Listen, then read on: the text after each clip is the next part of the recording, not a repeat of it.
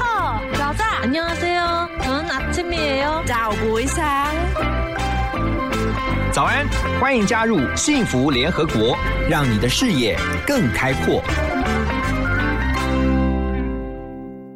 Hello，大家早安，我是何荣，欢迎大家来到幸福联合国，也欢迎大家锁定 FM 一零二点五幸福广播电台 TR Radio，每个礼拜一到礼拜五的早上九点到十点钟，幸福联合国何荣在这边陪伴大家。呃，在前一阵子呢，我相信大家都知道，在国际上有一个重大新闻呢、就是我们的这个长荣的海运的货轮呢、卡船呢、卡在这个苏伊士运河上面，结果呢造成了全球经济非常重大的损失。那今天我们不是要来聊这个卡船事件，但是呢，我觉得呢，我们今天的来宾呢，如果聊这个卡船事件啊，一定非常有心得。为什么呢？因为他在担任这个新闻记者之前呢，曾经竟然去跑过船呢、当过远洋船员。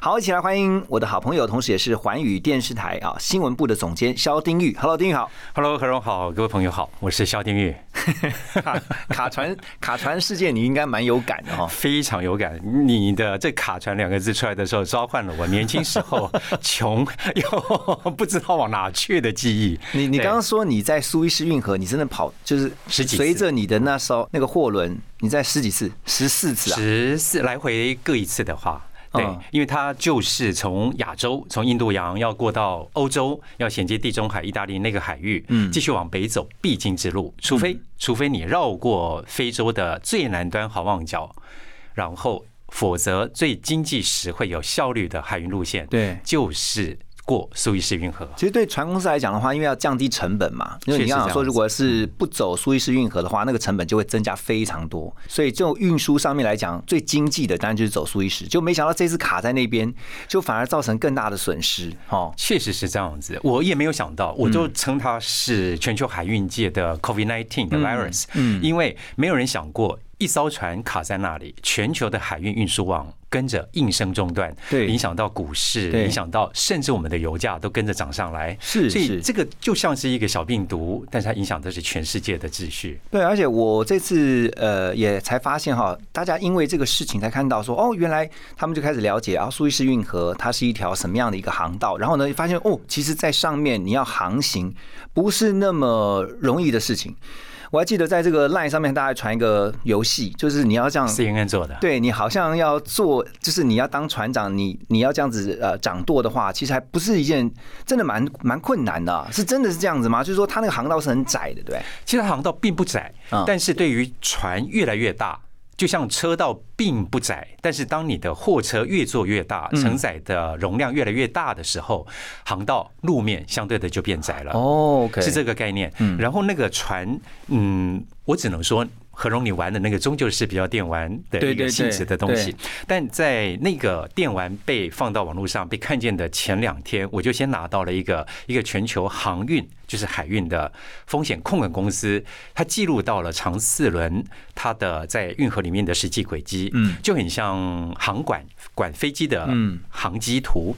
那航机图就很清楚的看到，嗯，长四轮到到了运河的某个大弯角的时候，它开始就出现了它的舵的角度，或者应该说是它的引水人，就是我们称临港临港人，他在判断上像导航员那样子，对不对？对，而且是河道限制，就是在河道里面会有特别的河道管理局派上来的。嗯嗯，对的临港嗯的引水人，嗯那他在那个当下跟舵工调整舵的角度是必须配合的非常完美，才能安全的通过。就角度没有那个调到一个位置的话，它就是会卡，对不对？是，而我们讲的这个为什么卡，为什么撇船好，OK，为什么会出现那样的航机有一点偏离的问题？是，正是现在海商在追究责任很重要的一个 data。对啊，所以其实啊，我觉得这也是丁玉现在做的事情啊，就是说在你现在所从事的这个国际新闻上面哈，常常我们都觉得说国际新闻跟我们没什么太大的关系，可是你可以从这一次的卡船事件就知道，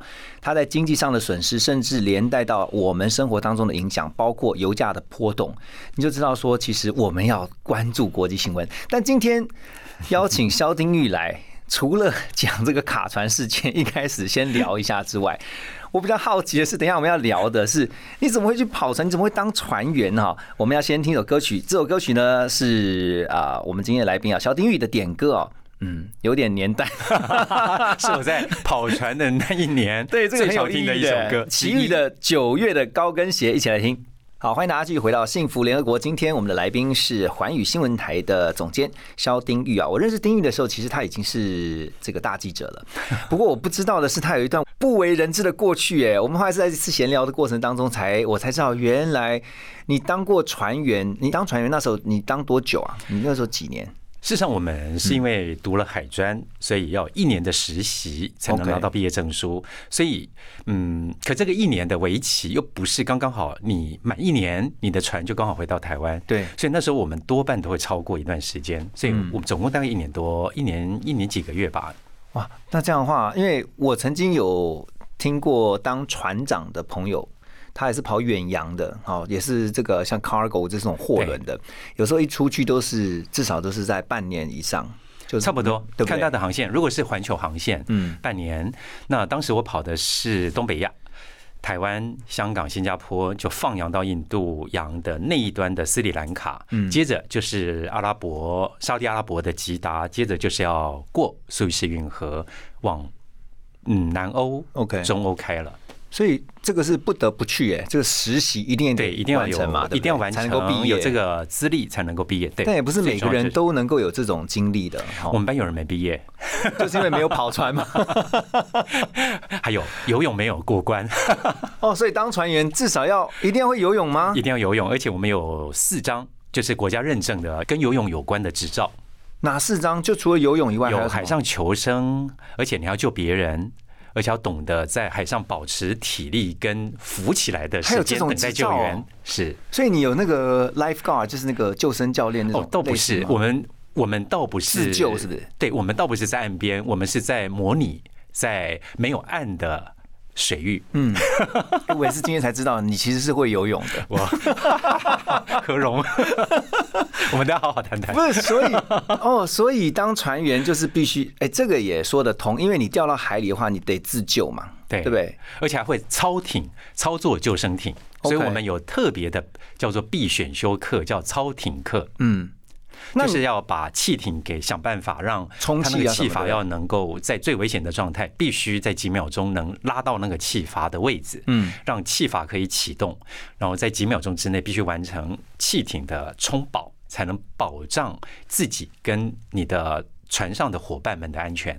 这个出海之前，其实你已经有心理准备，说我出去就是大概起码就是十天半个月以上一定有的，对回不了家的，嗯。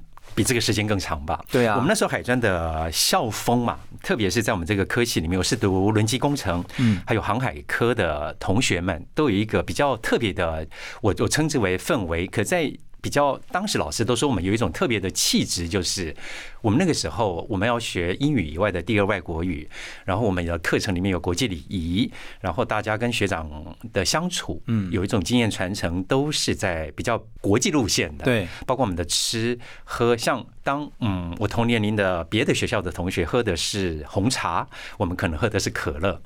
我以为是红酒。哦，OK，对。然后呢？然后然后就还要学这么多。对，然后现在想起来，就蛮好用现在小孩的讲法，就蛮 gay bye 的。我觉得蛮好玩，那你学到一些都是跟国际相关的东西。会有，但也有人嗯跑的，如果是比较不一样的船，像我们是货船，就是 containers ship，嗯，然后这种船就有一些海商。的基本的东西必须学会，嗯，因为有可能我们到了船上，它就像一艘船，就像一个国际商务的一个载体，它是可以做贸易的，而且它是可以谈贸易的一个现场，对，所以是很有意思的。突然想到，如果会晕船的人怎么办？吐，吐翻了，所以他吐久了就习惯了吗？会习惯，反而一个很颠簸的海域，海象不好的，靠岸之后，我们反而踩到陆地会晕地。所以人是可以塑造跟训练的啊！好哇，太有趣了。好，我们先听一首歌曲啊，这个等一下再回来继续跟肖丁玉聊。好，听完歌曲回到幸福联合国，今天继续跟我们的来宾啊，肖丁玉来聊哈。所以刚刚才听到有，我是今天第一次听到有“晕地”这个名词，就是你们已经习惯在海上这样就是摇来摇去的，但是到了稳定的地面，反而你会晕，这样哈。是，我要分享一个在船上的空间设计，恐怕以我当时的年纪的历练来讲，是觉得最符合人体工学的。因为如果船是船头船尾这样子前后颠簸的话，我们就会睡到沙发去，就房间有沙发，因为沙发刚好跟你船前后摇的。你睡觉的方向跟角度，就是变成你是左右摇，这就我们就可以睡得着。那如果是船体是左右摇晃的话，你就睡到原来的床上，嗯，就是可以符合你个人生理需要的睡眠角度。就是那个 wave 是要跟它是同一个方向的，就比较不容易晕。床位跟沙发位它是垂直的，OK 的角度，所以你就有两张床可以选择。对，而船上的所有桌面、台面，甚至冰箱、抽屉。都是可以上卡榫的，嗯，等于船在摇的时候，你的马克杯，你全球各地收集回来的马克杯不会掉下来，对，你的笔不会乱滚，因为船上所提供的所有的会滚动的东西都是有角度的。哇，这个真的是有学问的。哎，那那个出海的时候啊，因为每天都只能看大海啊，嗯，真的很无聊吧？非常无聊，很厌世。那你都，那你。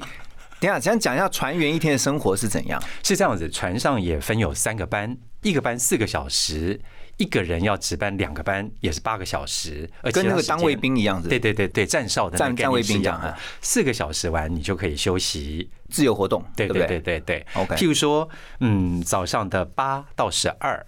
那你也是晚上的二零到二四，嗯嗯，就是这样的一个班，反正就排班嘛。对对。那你排在你轮值的时候，你要做什么？我们当时是实习的一个配置。那那个船已经是台湾当时最新的船了。嗯。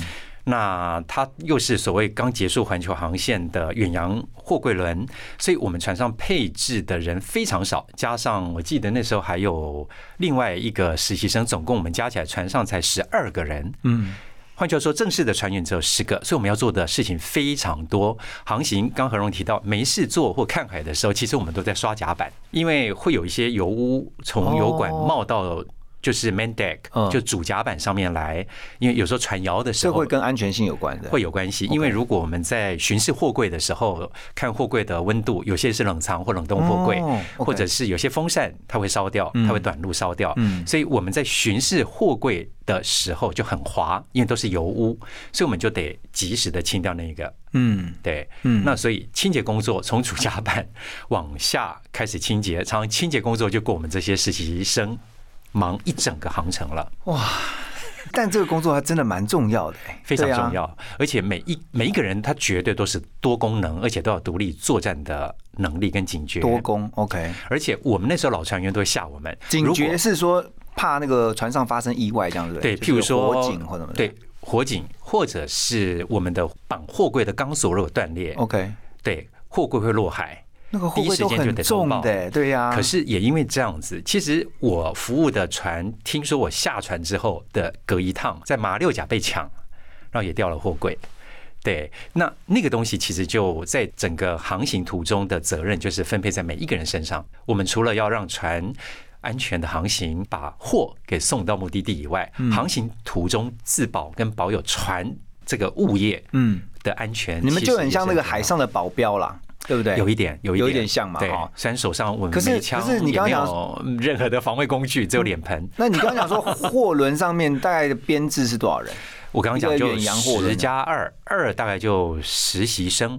对，怎么会这么少人？驾驶就航海的实习生，或者是。轮机的实习生，OK，因为很人真的很少，所以老船员会吓我们。他说，如果在船上看到我们不认识的人，只有两种，嗯，一种是偷渡客，第二种就是不存在世界上的。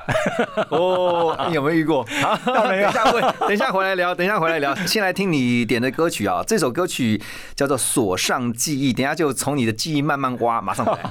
欢迎大家继续回到幸福联合国。今天我们很开心邀请到肖丁玉啊，环宇新闻台的总监，那来聊他的这个船员生活哈。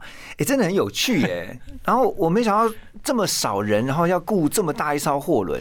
你刚刚讲说那个，其实我觉得这样想一想，还真的蛮危险的。有时候说危险，我倒觉得船是一个很安全、很科学、很先进的载不是我在想，你刚刚有提到说。那万一遇到海盗怎么办？我就刚刚提到，就说我下船，我结束我的任务之后哦下一的下一趟下一个航程，嗯在马六甲就遇到海盗。哇，你在跑的时候你都没有遇到过，哎，最好不要遇到。啊 电影告诉我们非常危险的。真的。对，因为他们很多人难以想象，现在已经文明到现在这个程度了，还有海盗，是是有海盗，嗯而且海盗的存在，某个部分也被附近海域的政府所允许存在。嗯嗯我就说它可能是海上的黑社会，那黑道白道有时候就是同一道。可是像这种遇到海盗的事情，是不是都没有办法预测的哦？就是说没有办法突然出现就没有办法预测。但是现在因为卫星跟网络非常的四通八达，我们在当时是没有网络的。对，当时的卫星多半只有军用，没有商用。那就算有商用，可能也没有办法到远洋这样的一个远距传送，所以那时候都要靠电报。嗯，所以那个时候陆地上的各个据点对的电报员在收发过程最怕遇到。就是从船上派来的紧急求救援，求救对对对，求讯号这种救讯号，嗯可是就算收到求救信号，我在想，这个海这么大，嗯，远水救不了近火。如果就算附近有什么保护的军舰什么的要开过来，搞不好已经都被抢完了。哦，其？实会，因为如果一旦一艘船遇到这样的紧急状况的话，嗯附近的船员会同时对是说接受到民间的船只这种，对不对？对，同样是货柜船，甚至附近哈海域国度的军舰，对，都会往这边靠近来来救援。会救吗？会会会来帮忙吗？理论上要要看救是哪一国理你这样，海上有另外一番江湖，也对啊确实是看另外一国吧。OK 但是这个就是你各种交通工具或各种不同的嗯商业领域，它有那个领域里面特有的一个江湖法则。那我的解读就是，那大概就是海运最最最麻烦，也是这么几十年来难以解决的一个问题吧。对，我看每次这个出海前，其实都要先祈祷一下，说 啊，这一趟千万只要平安就好，对不对？平安出发抵达，然后交货，然后再回来这个原来的地方，这样就好了。是真的这样，只要一趟平安，就是万幸了哈。对，很多人觉得，哎、海员、海上工作，包括船长，嗯他的收入是非常高的。但是我觉得海上工作的辛苦在于，他几乎没有下班，因为你连休息时间都在船上。嗯，那你在航行途中遇到的风险，除了天气，还来自刚刚我们讲的可能有海盗的一个侵犯。对，那海盗的侵犯，一旦这个所谓的事故成真，你后续还有很多海商法的一个法律追究、赔偿，然后跟你。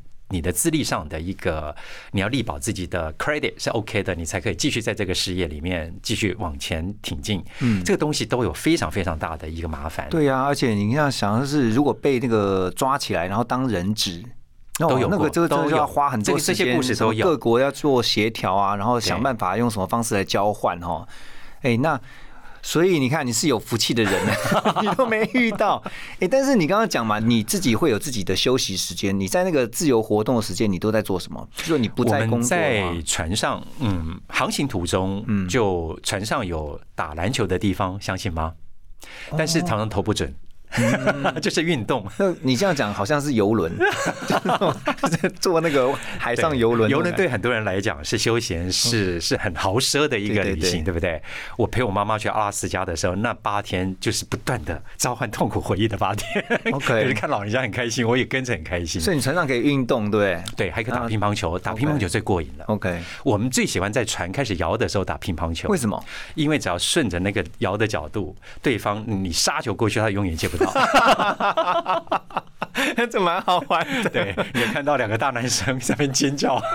哇，哎，现在回想起来真的蛮有趣的。不过在那个当下，我相信啊，在那段那个跑船的日子，一定觉得有时候会蛮无聊。那怎么样能够来这个排除这样的时间？哈，那我们等一下回来继续聊。好，刚刚听到的是《大约在冬季》，哎，这也是非常经典的哈，齐秦的歌曲。丁宇，这首歌是你在船上也常听的哈。我常听，因为那个时候很有趣。我们同学因为大多啊散居五湖四海，所以就会有这种所谓的休闲时光的，不管是书或是卡带卡带年代，对不起啊，暴露严重暴露同一个年代没有关。系啦，对啊，我们很多听众都同一个年代的，对啊，卡带何荣可能赶上卡带的最后期，我们是全程参与。但我相信，在当船员的那个生活，这种歌曲真的是非常好的陪伴，不觉得吗？确实是哦而且那个时候也只有这一些嗯。了，不像现在有网络，你可以通往好毫无国界的。我们那个时候只要买到原版的卡带，或在海外的港口一靠岸，收到家里或同学或当时女友寄来的卡带，那都会让你在船上红上一个月。那那你的家人寄东西到港口啊，就是说他知道你下一站是停在哪里，对是先寄到那边是对这样哈。其实海运公司跟船员的家属有一个很密切的联络机制。哦，嗯，当然现在是用网络，用用 mail。OK，当时会寄，就是你船一出发，它就会有所有你这艘船这个航次一离开这个母港，嗯，它靠岸的国家跟可能的日期，所以你的家人就可以按这个日期这个 schedule，然后把他们想寄给你的东西提前。寄到那个港口去，譬如说我意大利结束，我下一个港口在西班牙、在英国、在德国，他们就会去衡量大概比我船我靠岸的那一个港口的前一个礼拜会在哪里，他们就会寄到那个地方，所以我就收得到。这样很好，因为可以一解思乡之苦哈。确实不然的话，其实一个人在海外这样，真的在船上，你应该很 homesick 哎呦。Homesick 会很想家吗是天天吧，而且那个时候你又不能用那个电话，现在现在应该是用微信电话吗？以前不行啊。船上其实那时候有卫星电话，但只有船长，因为哦船务需求嗯，你说想家，你回去，不可能这样打电话的啊、又或者是船员生病，他们会透过卫星电话紧急联系最近的海岸，对。来紧急动员。所以那时候你们只能写信，对不对？写信，那时候写非常多信，所以之前有一个电视节目做访问的时候，我也刚好去把那个当时寄给我的家人的信信全部搜出来，才发现原来那个时候真的是，现在回想已经忘记自己会想家，会会历练了呃什么什么样的一些奇怪的遭遇，嗯，可是全部在信里面都有写到，我就觉得挺有意思的。所以你那时候在夜阑人静的时候，你会不会在想，嗯，我在跑完船之后，我接下来的人生要怎么规划？有天天想，所以后来才才想当记者是这样子吗？那个时候其实我比较想到日本去念书，哦我也开始接触，只要一靠岸有日本船或日本船员，我就会很很就是鼓起勇气，厚着脸皮去跟他们要日本的杂志、日本的报纸，嗯，对。但是后来比较务实的一个想法也同时在被建立，因为你越来越靠近，你可以结束跑船生涯，然后开始可以去准备要当兵，当完兵就是 semi free，就是放飞我自己了，就发现日本的学费、生活费太高了，所以后来就决定留在台湾考插班大学，嗯，后来才进了我喜欢的广播电视系。哦，哎，那你觉得跑船对于你后来想当记者，这中间有没有关联？非常有用，我真的是注定要做新闻人的吧？对我刚刚在上恒荣节目之前，我就想了一下，我那几年经历了哪一些国际大事，嗯。结果后来想，那几年的国际大事都被我遇到了。嗯我八八年上船，八八年嗯是汉城奥运，现在叫首尔，对，汉城奥运当时带动了南韩整个国力的一个竞争嗯。提升。嗯。好，到了八八年的下半年，我到了香港，香港当时又是声援嗯。当时的北京的民主运动，后来的六四天安门事件最重要的一个中国境外。的一个据点，对那时候还没有九七，所以那时候嗯，香港还在英国殖民地的一个年代。那我放羊过了刚刚我们讲到的苏伊士运河，到了欧洲，我最远到易北河的汉堡，它是德国。德国在隔一年是两德统一，哇再隔一年是对，再隔一年是苏联解体。哦，又是大所以你刚好赶上那个真的是人类文明大事件前的那种民主浪潮，包括我们到德国都已经看到有些难民儿童都已经散落在街上，所以那时候的街上是一种有一种很骚动而不是那么安全的一个氛围。但是你从买报纸，因为学生只买得起报纸，你从买报纸，所有的头版都是都是政治，都是这些政要。在斡旋，在协商，然后总觉得他们的下一句话就会讲到，就是翻动历史的关键词。对所以我就觉得那一段经历看似。表面是是跑船，事后都是我做新闻的养分。嗯我甚至不用背稿，我就知道大概什么年份发生哪些事，有哪些人讲过哪些话。哇，这个真的是跑船丰富你人生的阅历，而且你也因为在当船员的那段日子，你想要更多的参与历史，后来你才去选择新闻工作嘛，对不对？我觉得这互为表里。OK，好，等一下回来呢，我们要继续来请教今天的来宾啊，肖丁玉。其实我相信哦，在这么呃实际的船员生活当中，其实透过不同的文化的接触，还有包括跟世界各地的这些文化接触啊，对于他后来做的新闻工作一定有莫大的帮助。我们等一下马上回来，先进广告。欢迎大家继续回到幸福联合国，早安，我是何荣。今天我们很开心邀请到的是肖丁玉，那他本身呢是这个环宇新闻台的总监啊，那一直在这个国际新闻的领域上面哈，带着大家呢，透过他们所做的内容呢，能够让大家更多的了解这个世界发生什么事情。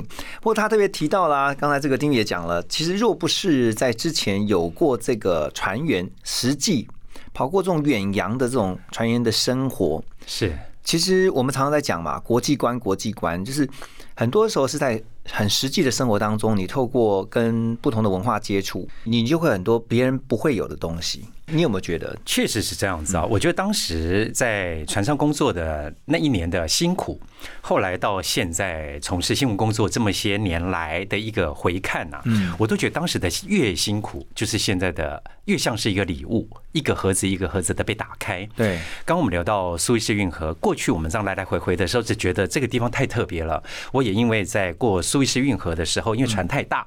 然后到了嗯运河的中途，船过不去了，就有点像我们在台湾走旧的苏花公路，有时候游览车是过不去的，你就得停下来。那那时候的船因为太大了，就是停下来的那八个小时很有意思。在运河那边就有一个新的商业形态，就是有快艇，会把船员接到埃及的开罗去玩。哦，那八个小时可以先去玩一下，所以于是我就有了在金字塔骑马、骑骆驼、骑到太阳夕阳西下的八八个小时可以完成这些事情哦。对，还可以在开罗吃个晚餐，OK，甚至可以买一些就是食物或者是买菜，嗯，对，然后带回船上。它已经有这样的一个，有一点类似，嗯，就是机动性的、呃全方位服务、一条龙服务的游览公司，一个 day 是应运而生的一种商业模式哈，对，很有意思。哇塞，OK，那所以你觉得后来在你的新闻工作上，因为我常常跟丁玉在聊天的时候，其实有时候聊到一些国际大事情的时候，就常常听到丁玉分享说啊，这个地方我知道，因为我去过，我就在那个地方怎样怎样怎样。确实是这样子，所以我说是礼物，一个一个盒子，不小心，嗯嗯，不过多半都是国际事件发生的时候。追溯之前跟运河有关，就过了运河，我们靠的第一个港口是意大利的的 Genova，是热那亚那个地方，在我记得在三年前吧，它一个衔接港口码头之间的一个桥梁垮下来。然后垮下来的地方，很多人都不晓得，那个地方其实就是台籍海运公司一到了欧洲的第一个商务据点，所以我们在那里都会休息，或承揽货的量都会比较大，比如说休息站这样子，对，或者是它应该是应该是说欧洲的分公司，OK，最大的一个据点，嗯，所以到那边休息时间长，然后我们到岸上的时间也会多。嗯，对啊，所以，我我觉得其实我们在台湾，我觉得这几年也很开心的看到，呃，越来越多的民众，甚至是。乐听众其实他们会开始注意国际上发生的事情，其实也跟你们在做的事情，就是我们一起在做的这个事情有关哦，就是不断让国际上的讯息能够被大家知道跟看见。但我想最后，其实因为我们一直在强调说，大家要关心国际哈，也能够让呃国际能够关心到我们台湾。所以，身为一个新闻工作者，你会觉得？我们怎么样能够更多的去啊知道这个世界发生的事情是跟我们都有关的呢？对啊，我个人觉得就是说，除了媒体各种嗯，包括电视被视为比较传统的媒体，但至少它完整，嗯，而且它的完整，它还包括了一个准确度，被要求、被期待。然后新媒体，新媒体就五花八门了。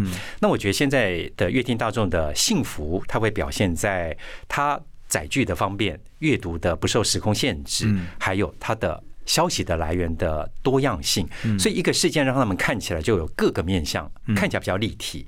而且，如果你愿意，可以走出所谓的同温层，去看看异温层到底在骂什么，对，或者在讨厌什么，为什么跟我的想法不一样？